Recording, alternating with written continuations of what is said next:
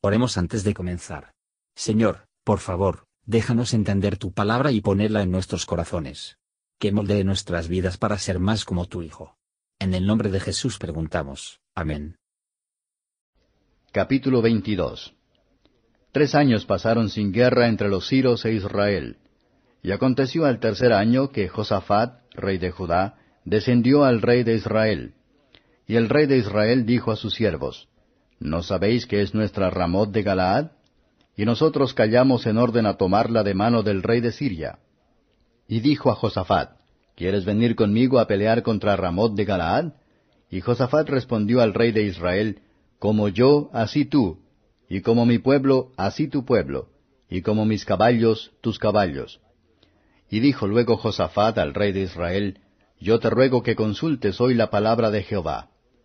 Entonces el rey de Israel juntó los profetas como cuatrocientos hombres, a los cuales dijo, ¿Iré a la guerra contra Ramot de Galaad, o la dejaré?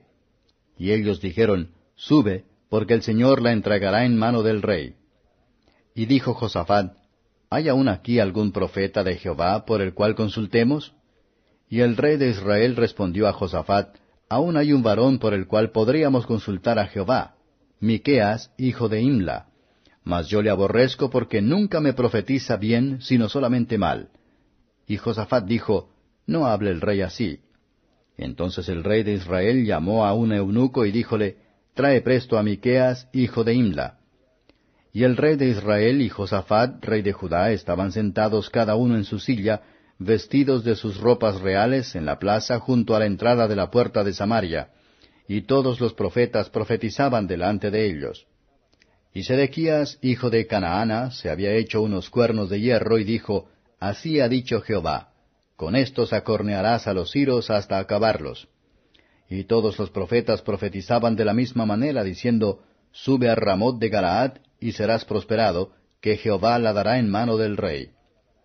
Y el mensajero que había ido a llamar a Miqueas, hablóle diciendo, He aquí las palabras de los profetas a una boca anuncian al rey bien, sea ahora tu palabra conforme a la palabra de alguno de ellos, y anuncia bien. Y Miqueas respondió, Vive Jehová, que lo que Jehová me hablare, eso diré. Vino pues al rey, y el rey le dijo, Miqueas, ¿iremos a pelear contra Ramot de Galaad, o la dejaremos? Y él le respondió, Sube, que serás prosperado, y Jehová la entregará en mano del rey. Y el rey le dijo, ¿Hasta cuántas veces he de conjurarte que no me digas sino la verdad en el nombre de Jehová? Entonces él dijo, Yo vi a todo Israel esparcido por los montes como ovejas que no tienen pastor. Y Jehová dijo, Estos no tienen señor, vuélvase cada uno a su casa en paz.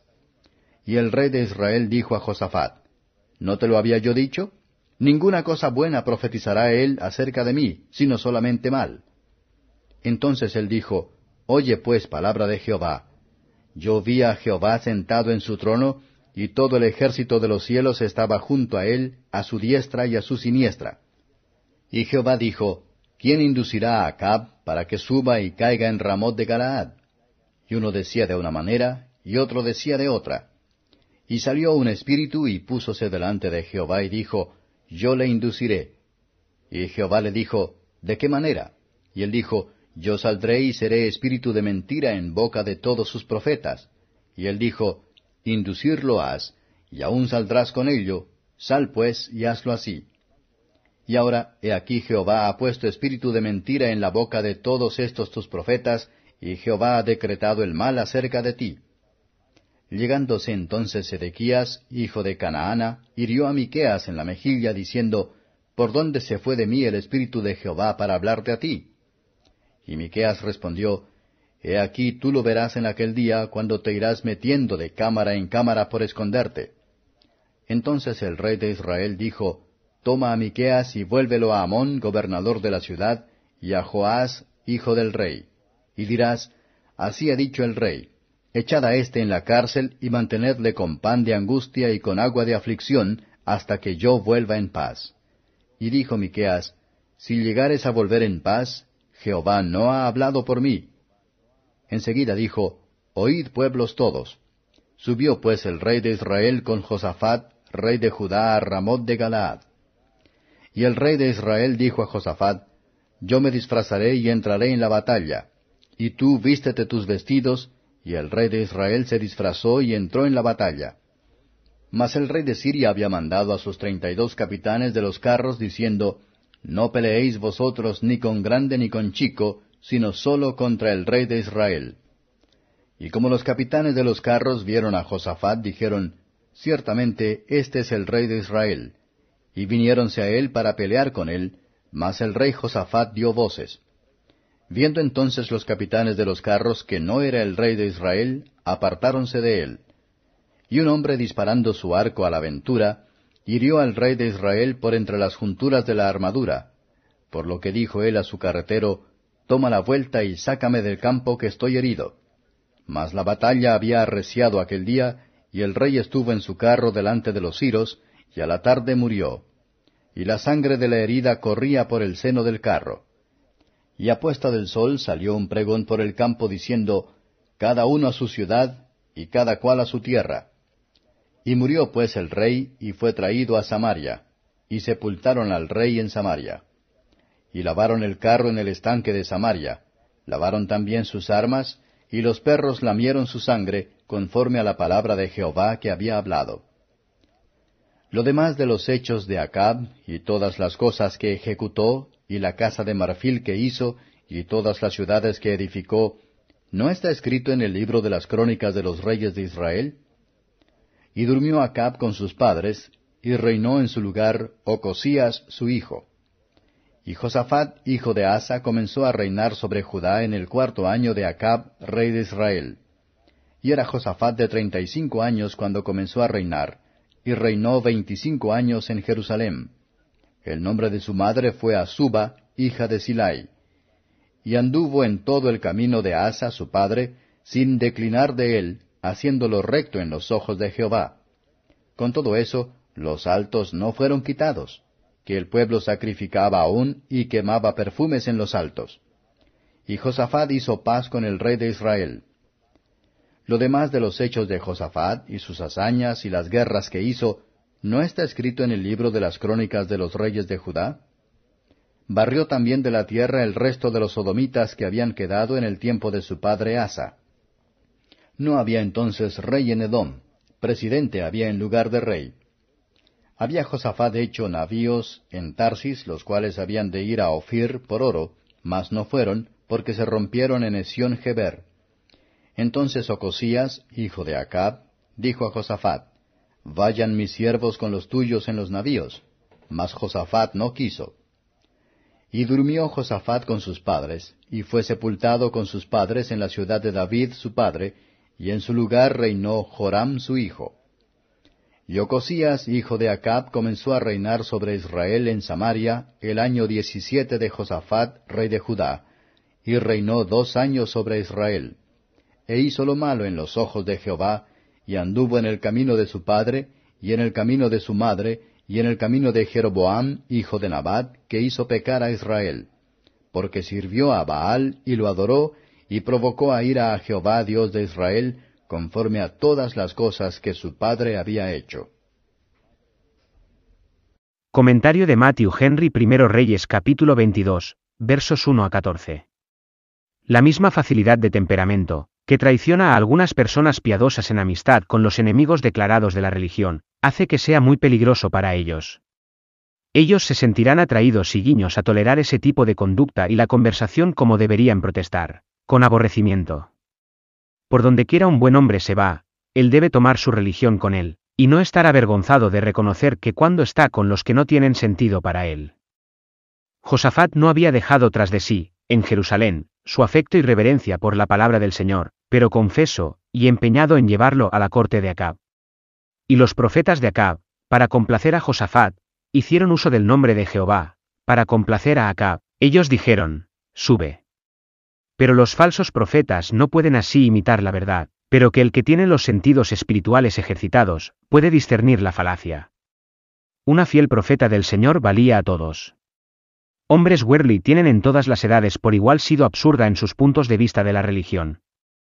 Tendrían que el predicador se ajustaba su doctrina a la moda de la época, y el sabor de los oyentes, y, sin embargo, añadir. Así dice el Señor, a las palabras que los hombres ponen en sus bocas. Ellos están listos para gritar contra un hombre tan grosero y estúpido, que por lo tanto escrúpulos para tratar de asegurar sus propios intereses, y para engañar a los demás. Versos 15 a 28. La mayor bondad que podemos hacer para uno que se va de una manera peligrosa, es, para decirle de su peligro. Para salir del penal endurecido y sin excusa, y para dar una lección útil a los demás, Micaías relató su visión.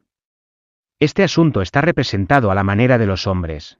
No hemos de imaginar que Dios está siempre puesta sobre nuevos consejos, o que tiene que consultar con los ángeles, o cualquier criatura, sobre los métodos que deben tomar, o que Él es el autor del pecado, o la causa de la narración de cualquier hombre o creer una mentira. Micaías no devolvió el golpe de Sedequías. Sin embargo, desde que se jactó del Espíritu, como los que comúnmente hacen eso sabemos menos de las operaciones del Espíritu Santo, el verdadero profeta lo dejó para convencerse de su error por el evento. Aquellos que no tienen sus errores ubicados justo en el tiempo, por la palabra de Dios, se dejaban engañar, cuando ya es demasiado tarde, por los juicios de Dios. Deberíamos avergonzarnos de lo que llamamos juicios, nos vamos a considerar lo que los siervos de Dios han soportado. Sin embargo, será bueno, si la ausencia de problemas no prueba más que hace daño a nosotros, estamos más fácilmente seducido y sobornado a la infidelidad y la conformidad con el mundo, que conducido a ellos, versos 29 a 40. Acab pretende vilmente a traicionar Josafat al peligro, que podría asegurar a sí mismo. Ver lo que consiguen que se unen con los hombres maliciosos. ¿Cómo se puede esperar que él debe ser fiel a su amigo, que ha faltado a su Dios? Él había dicho en elogio a Acab, yo soy como tú, y ahora ha sido tomada por él. Los que se asocian con los malhechores, están en peligro de compartir en sus plagas. Por la liberación de Josafat, Dios le hizo saber, que a pesar de que estaba disgustado con él, y él no lo había abandonado. Dios es un amigo que no nos fallará cuando otros hacen los amigos. Que nadie piense que esconderse del juicio de Dios. Dios dirigió la flecha para golpear a Cab, los que no pueden escapar con vida, a quien Dios ha condenado a la muerte. Acab vivió lo suficiente para ver parte de la profecía de Miqueas logrado. Tuvo tiempo de sentirse morir, con lo que el horror que él debe haber pensado en la maldad que había cometido. Versos 41 a 50. El reinado de Josafat parece haber sido uno de los mejores, tanto en cuanto a la piedad y la prosperidad. Él agradó a Dios, y Dios lo bendijo, versos 51 a 53. El reinado de Ococías fue muy corto, no dos años, algunos pecadores que Dios hace el trabajo rápido con. Un personaje muy mal se da de él. Escuchaba no a la instrucción, no tomó ninguna advertencia, pero siguió el ejemplo de su padre malvado, y el consejo de su madre más malvada, Jezabel, que aún vivía. Miserables son los niños que no solo obtienen una naturaleza pecaminosa de sus padres, sino que enseñan a aumentarla, y la mayoría de los padres son infelices, que ayudan a condenar a las almas de sus hijos. Pecadores endurecidos se apresuran hacia adelante, una vez de impasible, en las formas de las que otros antes que ellos han sido conducidos a la miseria eterna. Gracias por escuchar y si te gustó esto, suscríbete y considera darle me gusta a mi página de Facebook y únete a mi grupo Jesús Answers Prayer.